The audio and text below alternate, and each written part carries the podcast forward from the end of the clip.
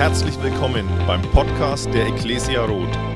Wir freuen uns, dass du dir die Zeit nimmst, diese Predigt anzuhören und wünschen dir dabei eine ermutigende Begegnung mit Gott. Liebe Geschwister, liebe Freunde, wir feiern heute gemeinsam ein besonderes Fest, ein besonderes Ereignis. Jesus Christus ist auferstanden. Er kam zu uns auf diese Erde und brachte uns Erlösung. Er verband die Ewigkeit mit der Endlichkeit und brachte uns in unsere Bestimmung hinein. Und dazu möchte ich später noch einige Gedanken erzählen. Heute möchte ich gerne aus Matthäus Evangelium Kapitel 28 Verse 1 bis 10 später uns lesen.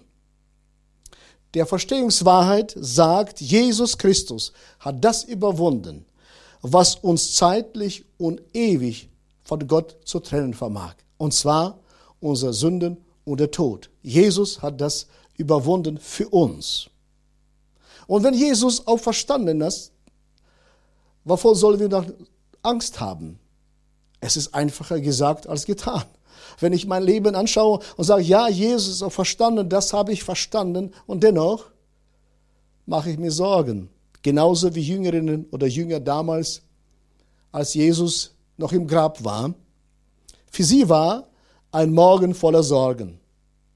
Ich lese Matthäus Evangelium Kapitel 28, Vers 1. Als aber der Sabbat um war, in der Dämmerung, des ersten Tages der Woche kamen Maria Magdalena und die andere Maria, um nach dem Grab zu sehen.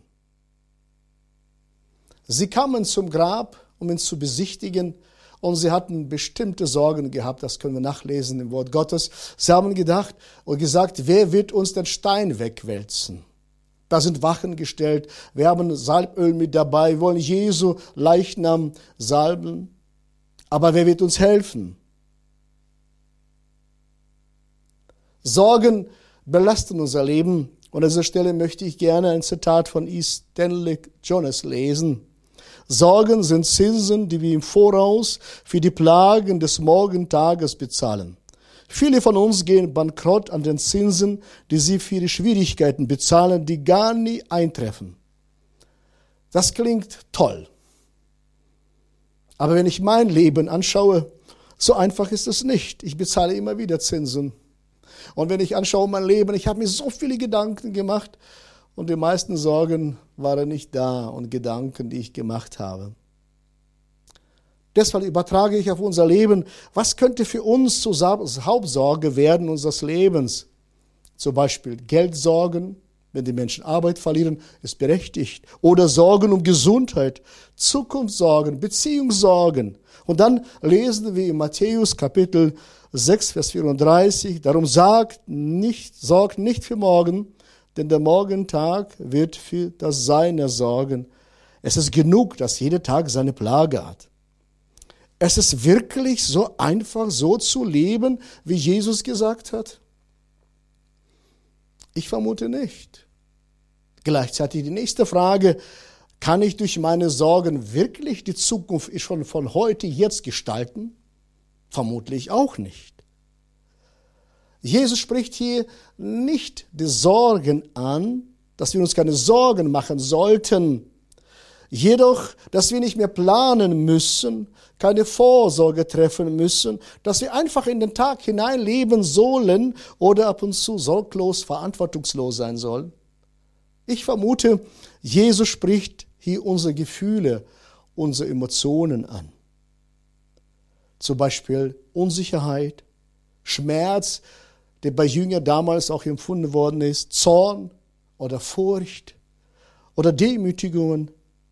Das Verlassensein, auch wie bei Jüngern damals war, es ist schlimm. Verlassen sein, alleine sein, das Verraten sein oder im Stich gelassen sein, das sind Emotionen, die auch das Leben nicht mehr so entspannt machen. Und Jesus spricht, macht euch keine Sorgen. Gebt eure Gefühle, Emotionen, bringt, vertraut mir. Vielmehr, Jesus schaut genau auf unser Leben und sagt, wie viel traust du mir noch zu? Bist du bereit, sage ich Johannes oder du Zuschauer, bist du bereit, deine Sorgen, die du hast, Jesus anzuvertrauen? auch deine Ängste. Zu sagen, Jesus, an diesem Punkt habe ich einfach Angst. Oder meine Wünsche, meine Vorstellungen oder sogar meine Hoffnungen, die ich hatte oder habe. Die Frage lautet, wie, welche Rolle spielt Gott noch in meinem Leben? Und welche Rolle spielt Jesus für mich in dem ganzen Geschehen, wenn ich Nachrichten erschaue, Menschen anschaue, die uns verlassen? Was ist noch da? Aber zurück zu Frauen. Daraus wollen wir auch lernen. Ihre Sorgen waren unberechtigt. Woher weiß ich das? Steht geschrieben, Matthäus Evangelium, Kapitel 2, Vers Matthäus Evangelium 28, Vers 2 bis 4. Und siehe, es geschah ein großes Erdbeben, denn ein Engel des Herrn kam vom Himmel herab, trat hinzu, wälzte den Stein vor der Öffnung und setzte sich darauf. Und seine Gestalt war wie der Blitz und sein Gewand weiß wie der Schnee. Aus Furcht vor ihm erschraken die Wächter und wurden wie Tote. Interessant, der Engel kam wie ein Licht, als Licht auf diese Erde. Der Stein wälzte, er brauchte kein Bodybuilder dabei haben, keine Gewichtheber. Er hat das einfach alleine gewuppt in seiner Anwesenheit. Und die mächtigen Wachen fielen um. Und was mich fasziniert an dieser Stelle, er schaute nicht die Wachen er hat sich keine Zeit investiert in die Wachen und tadelte sie. Nein, er wandte sich den Suchenden zu. Und so macht Gott. Er schickt Botschaften, die schauen nicht das Problem an, sondern schauen den Menschen an, den suchenden Menschen an. Und das ist die Botschaft der Verstehung. Jesus wenden sich uns, den Suchenden, zu. Immer dann, wenn Engel erscheinen, hat es unterschiedliche Auswirkungen auf den Menschen. Die Menschen, die mit Gott nichts zu tun haben wollen, sie bekommen Todesangst und Panik. Die Menschen, die mit Gott in Beziehung stehen, wenn sie auch vor Engel Respekt haben, dennoch bekommen sie neue Hoffnung, neue Perspektive, neue Mut. Und so war das auch für die Jünger und Jüngerinnen damals. Ihre Hoffnung mussten sie abgeben, um neue zu empfangen. Deshalb kommen wir und schauen von morgen voller Sorgen für einen Tag voller Hoffnung. Aus einem Problem kam eine neue Perspektive in das Leben hinein. Wie oft begegne ich Menschen, sie sagen, mein Leben ist absolute Sorge. Und wenn wir zusammen mit ihnen, mit Jesus sprechen, genauso wie die Jünger, sie begegnen Jesus Christus, sie geben ihnen ihm alte Hoffnungen ab plötzlich aus einem Leben voller Sorgen und keine Perspektive, keine Hoffnung mehr, schafft er neue Hoffnung. Und da entsteht ein Tag voller Hoffnung und die Sonne scheint besser und die Vögel zwitschern ganz anders. Vor kurzem las ich eine interessante Metapher, ein Bild. Da fragte ein Autor, wieso kann ein Vogel zwitschern, wenn ein Ast unter ihm bricht? Die Antwort gab er selbst. Sehr einfach, weil er Flügel hat. Da kann der ganze Baum unter ihm brechen. Der kann zerbrechen. Der Vogel ist sicher, er hat Flügel. Und so übertrug er dann, gefiel mir sehr gut dieses Bild, übertrug und sagte, wenn wir Flügel des Glaubens haben und wir bekommen neue Hoffnung und wenn es auch schwer ist, wenn alles anders aussieht in meinem Leben, als ich gedacht habe, ich habe Glaubensflügel. Und diese verleiht uns Jesus Christus. Also, wir kommen zum Tag voller Hoffnung. Interessant, der Engel begegnete Frauen und nicht wie bei uns in Norddeutschland begrüßt man so Moin Moin. Er sagte, nein, nicht Moin Moin, sondern fürchtet euch nicht. Interessant, wenn Menschen Jesus begegnen oder Engel begegnen, sie sagen nicht Moin Moin, sondern fürchte dich nicht, weil da bewusst wird, mit wem ich zu tun habe. Unser Sprachengel weiter, Verse 5 und 6. Aber der Engel antwortete den Frauen, fürchtet euch nicht. Ich weiß, dass sie Jesus den Gekreuzigten sucht. Er ist nicht hier. Er ist auferstanden. Wer gesagt hat, kommt her und sieht die Stelle, wo der Herr gelegen hat. Er hat nicht gesagt, geht weg von hier, sondern kommt. Er hat euch was versprochen. Schaut das an. Er steht zu seinem Wort. Der Stein ist weg. Die Wachen liegen. Sie könnten zweite Schicht einlegen, sich entspannen. und Jesus ist nicht mehr da. Sie haben Jesus gesucht. Genauso wie bis heute. Beim o am Ostern suchen Menschen ganz oft äh, Süßigkeiten, Ostereiern. Dieses Suchen soll erinnern an das Suchen bei Ostern. Ich habe mich immer gefreut, wenn unsere Kinder morgens aufgewacht und gleich das erste schauten sie in den Garten und suchten nach Ostereiern und nach Süßigkeiten. Das war schon spannend zu beobachten. Und so beobachte ich Menschen und mich selbst, wenn ich nach der Wahrheit suche, nach Möglichkeiten Gottes suche. So wie ein Kind werde ich. Nicht naiv, suchend.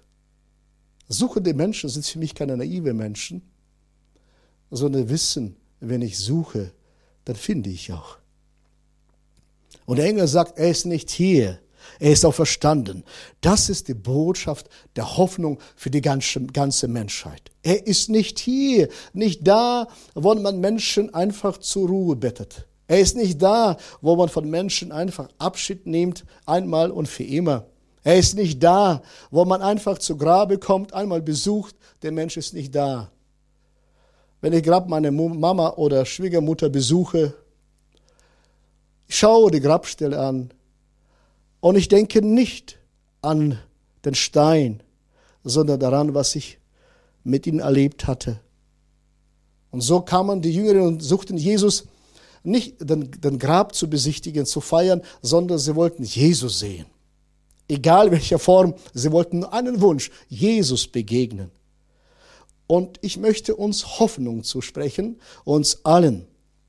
Liebe Freunde, Hoffnung ist da, wo Vertrauen zerbricht wo unsere Wege am Ende sind. Hoffnung ist da, wo nichts mehr zu hoffen gibt. Wieso ist das möglich? Weil Jesus Christus ist derjenige, der uns Hoffnung bringt. Aus dem Alten Testament eine Begebenheit, wo Gott neue Hoffnung einem Mann Abraham gegeben hat. Apostel Paulus schreibt in Römer 4, Vers 18, als Gott Abraham versprach, dass er zum Vater viele Völker werden würde, glaubte Abraham ihm und hielt die Hoffnung fest. Obwohl er hoffnungslos schien. Gott hat ihm versprochen, deine Nachkommen werden so zahlreich sein wie die Sterne. Der Abraham glaubte Gott. Das ist für mich immer das Geheimnis. Worauf setze ich mein Vertrauen und Glauben? Wenn wir unsere alte Hoffnungen ihm anvertrauen, dann gibt er uns neue Perspektive und neue Hoffnungen. Wie oft habe ich meine Hoffnungen, die ich lebenlang gehegt habe, betrachtet, bestimmt wie Abraham, seinen alternden Körper, und sagt, da gibt es nichts zu holen mehr, es ist nichts mehr zu hoffen. Aber weil du das sagst, dann glaube ich dir das. Und das ist der Unterschied, weil du das sagst. Wenn unsere alte Hoffnungen aufgebraucht worden sind, dann ist der Herr unser Gott da, uns neue Perspektive zu schenken. Er wird uns nie verlassen. Unsere Hoffnung die Botschaft der Hoffnung besagt, dass weder unsere Sünde noch der Tod von uns von Gott trennen kann. Wir sind trotzdem in seiner Hand. Und wie oft sagen wir Menschen, weißt du, ach, Gott hat dich verworfen.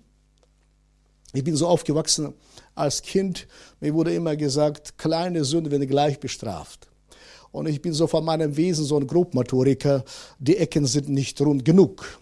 Und wenn ich laufe, dann treffe ich immer die Ecke oder Schrank. Und dann sicherheitshalber habe ich immer wieder Buße getan, weil mir das erklärt worden ist. Die kleine Sünde wird immer bestraft. Aber jetzt habe ich kapiert, dass meine Sünde und meine Schuld, ich spreche mit Jesus mit, über sie darüber, aber meine Sünde und meine Schuld trennt mich nicht von ihm. Er hält mich in seiner guter Hand. Liebe Freunde, ich habe große Familie. Und ich liebe meine Kinder alle gleich und Enkelkinder. Und egal, welche Dummheiten sie machen und machen dazu, ich habe auch früher Dummheiten gemacht, vermutlich heute auch noch, aber ich leide ab und zu an Betriebsblindheit, übersehe meine Fehler, die anderen nicht. Ich sage, wenn sie kommen, Opi oder Papa, liebst du mich immer noch? Ich habe gesagt, du bist ein Teil von mir. Ich kann nicht anders, als dich zu lieben. Ich habe mich entschieden, dich zu lieben. Und ich liebe dich. Und so, wenn ich Jesus Christus angenommen habe, bin ich ein Teil von ihm. Er kann nicht anders, als mich zu lieben. Und diese Hoffnung möchte ich dir weitergeben. Erst war das Kreuz ein Symbol des Scheiterns.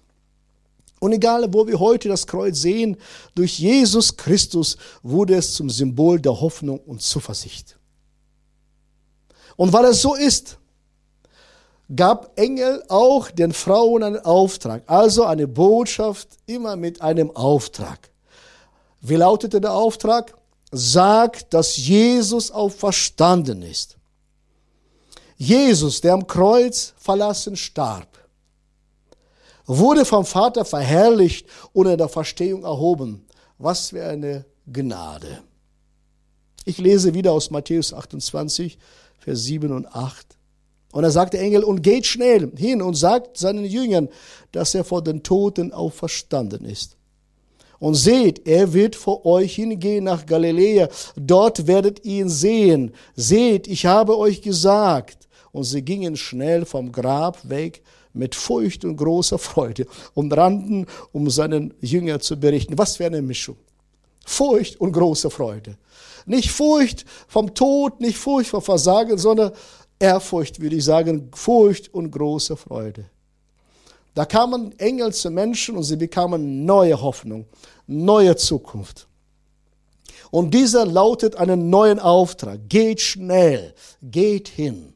Liebe Freunde, wenn wir Kinder Jesu sind, haben wir ganz klaren Auftrag. Geht schnell hin, geht schnell, weil die Menschen suchen. Die Jünger waren suchen, sie waren verunsichert, sie waren in Panik, sie fühlten sich verlassen. Der Tag war voller Sorgen, Hoffnungslosigkeit, aber die Frauen brachten ihnen eine gute Nachricht. Mag sein, dass du heute, ob du Mann oder Frau bist, diese gute Nachricht Menschen bringst, die keine Hoffnung haben, wie damals die Jünger, die in Panik, in Verzagen saßen und keine Perspektive hatten. Aber wir, diejenigen, die Jesus schon kennen, wir bringen schnell diese gute Nachricht zu Menschen. Sie gingen vor dem Grab der damals Denkmalpflege weg. Sie kamen mit der Hoffnung, sie wollten unbedingt Jesus pflegen, Denkmalschutz errichten. Aber Gott sei Dank kam der Engel und aus einer Denkmalpflege war eine Botschaft des Sieges. Wenn man versucht, den Denkmal von der Vergangenheit in die Gegenwart zu transportieren, spricht man, was früher war. Besonders, ich bin auch nicht mehr der Jüngste, wer sagt man, wenn man Alten zuhört, ich rede immer vom Frühjahr, wer es früher war. Und Jesus wollte nicht, dass man ihm, ihm spricht, wer er früher war. Er will uns heute begegnen, um uns heute zu dienen. Das ist, was er auch gemacht hat. Jesus begegnet ihnen sehr gerne. Lieber Freund, Jesus war in der Gegenwart der Frauen schon vorhanden. Sie haben ihn noch nicht gefunden, aber er begegnete ihnen. Jesus kommt in unsere Gegenwart. Und wenn wir ihn finden, dann haben wir was zu sagen. Genauso Frauen. Sie konnten nicht mehr, sollte auch nicht mehr vom toten Jesus sprechen, sondern sie sind ihm begegnet. Und wenn du Jesus Christus begegnest, dann hast du etwas zu sagen. Interessant, wenn ich so Menschen begegne, die schon auch älter sind. Und Gesichtszüge sind nicht mehr fröhlich, weil das Last, die Last des Lebens macht mit uns schon was. Und wenn sie Jesus begegnen, sie können nicht anders, so wie Frauen, voller Freude und voller Furcht, sie strahlen und sie können nicht genug darüber reden. Und das erkennt man, wenn sie auch Verstehungsbotschaft persönlich erfahren haben. Und das wünsche ich, dass dein und mein Leben voller Freude ist. Und eine Ehrfurcht vom Herrn ist auch nicht verkehrt. Und viertens, eine Begegnung mit Folgen. Von Sorgen zur Hoffnung. Jesus begegnet und das hat Folgen in unserem Leben. Wo suchen wir nach Jesus? Etwa im Grab? Nein, nicht mehr. Er ist auferstanden und er lebt. Der Tod konnte ihn nicht festhalten, weil er uns selbst begegnen möchte. Und das tut er auch. Der dänische Theologe und Philosoph Søren Kierkegaard, den zitiere ich ab und zu gerne, sagt in diesem Zusammenhang Folgendes. Es kann alles noch einmal gut werden, weil Jesus auch verstanden ist. Wenn ich unsere Zeit anschaue und sage, liebe Freunde, es kann noch alles wieder gut werden, weil Jesus auferstanden ist und das letzte Wort hat. Nicht der Tod, sondern Jesus hat das letzte Wort. Wir setzen unsere Hoffnung auf den, der durch unsere Grenzen nicht begrenzt ist, dessen Liebe nicht aufhört, wenn ich nicht mehr hoffe und nicht mehr lieben kann. Er hört nicht auf, mich zu lieben. Die Liebe Jesu, Gottes, hört niemals auf. Das ist nachzulesen, 1. Korinther 13, Vers 8. Jesus lässt sich finden, auch Jünger haben gefunden. Ich lese Matthäus 28, Vers 9 bis 10. Und als sie gingen, um es seine Jünger zu verkünden, siehe, da begegnete ihnen Jesus und sprach, seid getrost. Sie aber traten herzu und umfassten seine Füße und beteten ihn an. Da sprach Jesus zu ihnen, fürchtet euch nicht, Geht hin, verkündet meinen Brüdern, dass sie nach Galiläa gehen sollen. Dort werdet ihr mich finden und sehen. Interessant. Erstmal hat Engel ihnen Auftrag gegeben. Wie oft sagen erstmal Menschen zu mir, erzählt doch was Gutes. Aber wenn Jesus kommt und sagt, schau mich an, ich bin mit dir, dann ist das noch schneller. Die Verkündigung ist noch schneller unterwegs. Die Frage, die ich mir stelle, wo ist Jesus zu finden? Klar, bei seinem Vater im Himmel, aber auch in der Bibel, im Wort Gottes. Und auch unter den Menschen, die in seinem Namen versammelt sind. Da, wo du heute bist, am Fernseher oder zusammen mit anderen Menschen, da ist Jesus mitten unter uns. Er sagte, wo zwei oder drei. Und wenn du zu zweit Fernseher guckst, da ist Jesus mittendrin. Und wenn du alleine guckst, dann weißt du, Tausende schauen noch zu, da bist du mittendrin. Jesus immer bei dir, bei uns. Und er ist nicht durch unsere mediale Begrenzungen begrenzt. Er ist mit uns. So wünsche ich dir da an dem Ort, wo du bist, eine besondere Begegnung mit Jesus Christus. Er hat für uns den höchsten Preis bezahlt. Woher weiß ich das? Paulus spricht, 1. Korinther 6, Vers 20, denn ihr seid teuer erkauft. Darum preist Gott mit eurem Leib und eurem Geist die Gott gehören. Wenn ich heute Medien anschaue, die Frage wird gestellt, was ist das Leben eines Menschen wert? Ich stelle anders Frage jetzt, was bist du Gott wert? Und meine Antwort lautet, alles. Das beflügelt mich so sehr. Was bist du Gott wert? Alles. Du bist unbezahlbar. Jesus Christus kam auf diese Erde und bezahlte den höchsten Preis und hat dich nicht nur aufgewertet, sondern Erlösung geschenkt. Was bestimmt mein Wert und dein Wert? Meine, deine Leistungen? Mein Umfeld? Nein, Jesus alleine bestimmt mein Wert. Du bist ihm alles wert gewesen und da bleibt es auch so. Egal was Menschen erzählen, da ändert sich gar nichts. Und diese Botschaft bringt Veränderung mit sich.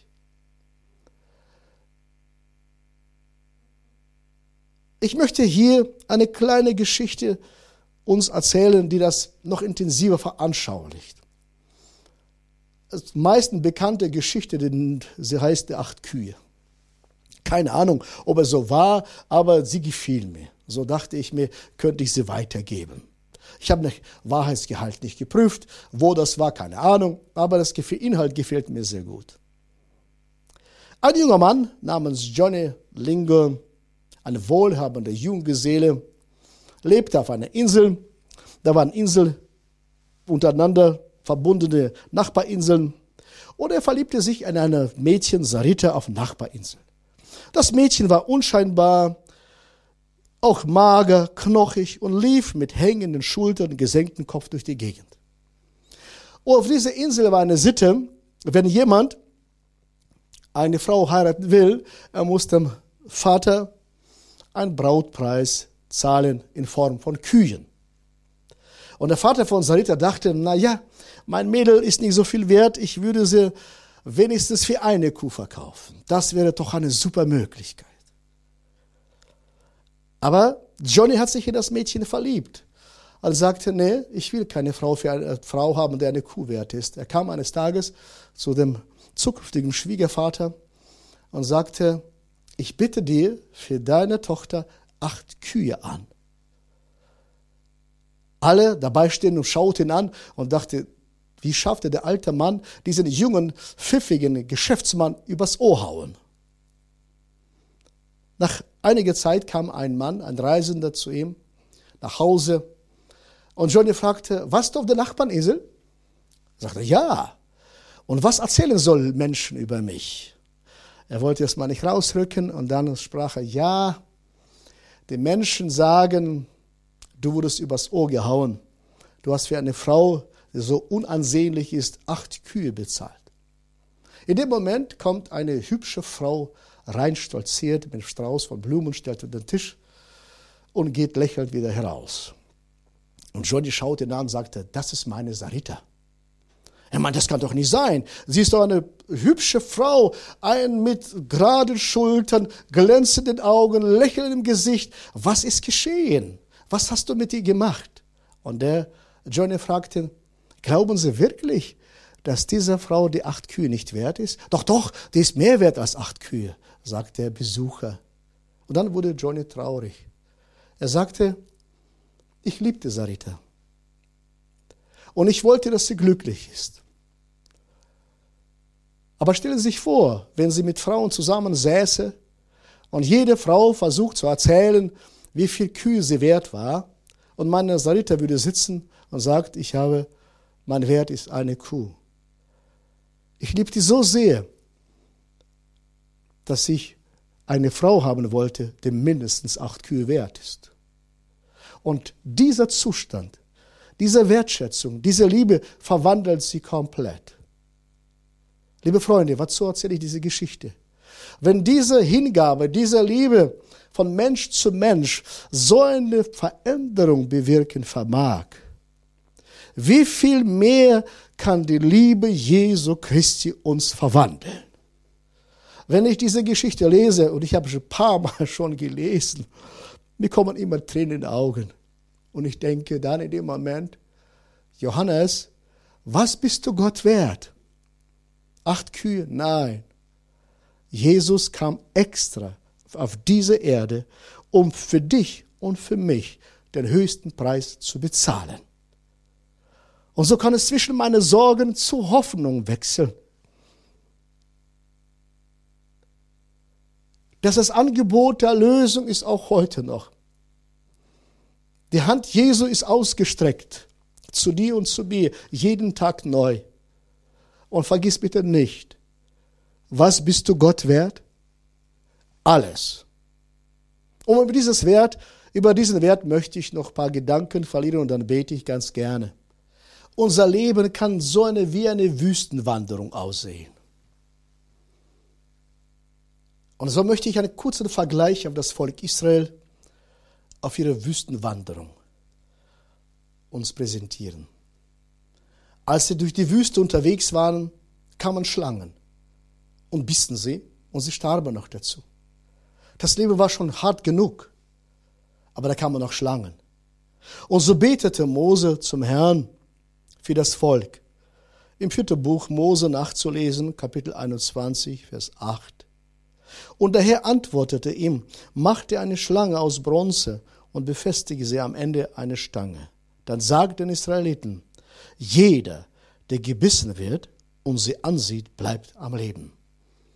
Interessanter Zitat aus dem Talmud möchte ich uns weitergeben. Konnte, schreibt ein Schreiber, konnte denn Schlange töten oder beleben? Vielmehr, wenn Israel gen Himmel schaute und sie ihr Herz dem Vater im Himmel unterwerfen, so genesen sie. Wenn aber nicht, so sichern sie dahin. Ich übertrage auf unser Leben, ich lade dich und mich ein, wenn die Sünde, die Schuld und Not im Leben dich so gebissen hat, wie die Schlange in der Wüste, dann schauen wir auf Jesus. Er ist geboren und auch verstanden. Er hat den Tod die Macht genommen. Und noch, er hat uns in unserer Bestimmung hineingeliebt. Denn jeder Mensch, der diese Erde erblickt, ist dafür geboren, in den Himmel zu kommen. Das ist unsere Bestimmung. Kein Mensch ist geboren für die Hölle, sondern jeder Mensch ist geboren, um im Himmel zu sein. Aber dafür muss ich mich entscheiden. Und dafür ist Jesus gekommen auf diese Erde. Am Karfreitag haben wir sein Leid und sein Tod miterlebt und mitverfolgt in Predigten, Botschaften. Und heute, an diesem Tag, sagen, Jesus Christus ist auferstanden. Aber er ist nicht nur für alle auferstanden, sondern er muss auch für mich auferstanden sein, mein Erlöser sein so wünsche ich dir von Herzen, dass du und ich sagen, es ist mein Erlöser. Ich lade dich an dem Ort ein, da wo du bist. Du magst Augen öffnen, magst auch schließen. Ein kurzes Gebet zu Jesus sprechen und sag, Jesus Christus, ich bin so dankbar, dass ich so viel wert für dich bin. Jesus Christus, ich komme zu dir und ich bitte dir mein Leben an. Ich vertraue dir mein Leben an. Und ich bitte dich, mein Gott, werde mein Erlöser, mein Gott, mein Schöpfer. Und ich sage dir, wenn du sowas sagst, da ist Jesus sofort da. Er begegnet immer dem Suchenden. Und wenn du da bist, sagt Jesus, vergib mir meine Sünde und meine Schuld. Liebe Freunde, er rennt uns entgegen. Nicht meine Sünde trennen mich von Jesus, er kann sie nehmen. Meine Bereitschaft, zu ihm zu kommen und sagen, Herr, ich, das, was ich habe, gebe ich dir. Oft fragen mich Menschen, ach Johannes, verlangt Gott zu viel von mir? Ich sage, ach, liebe Freunde, ich sage dem Herrn immer, nimm alles, was ich habe, das ist nicht viel, aber was du hast, habe ich auch für mich. So bete ich gerne jetzt an dieser Stelle für dich. Himmlischer Vater, ich danke dir von ganzem Herzen für den besonderen Tag, für die Botschaft der Auferstehung. Und so segne ich jeden Menschen, die jetzt zuhören, und ich bitte dich um Erlösung Jesu Christi für sie. Und so bete ich für sie auch für die körperliche Gesundheit. Im Namen des Herrn, dass sie gesund werden, da wo sie sind. Danke, Schöpfer Gott, dass du Menschen begegnest. Und die Kraft Gottes soll sichtbar sein und wirksam sein, da wo sie sind. Weil du lebst, Jesus Christus. Du bist auferstanden für uns. Danke, Herr unser Gott. Amen. So wünsche ich euch vom Herzen ein super Fest. Und wenn du heute dein Leben für Christus gegeben hast oder anvertraut hast, dann feiere das mit deinen Familie und Freunden und werde wie die Frauen gehen und erzählen allen, berichte, behalte das nicht für dich. Der Glaube ist keine private Sache. Wenn das privat war, mach das öffentlich. Auf Wiedersehen. Gottes Segen euch. Wir hoffen, dass dir diese Predigt gefallen hat und dich in deinem Leben mit Gott stärkt. Außerdem wollen wir dich gerne besser kennenlernen. Dazu bist du herzlich eingeladen, unsere Sonntagsgottesdienste um 10 und 17 Uhr zu besuchen. Schau doch mal auf www.ecclesia-rot.de vorbei oder auf den sozialen Medien unter Ecclesia Rot. Wir freuen uns auf dich.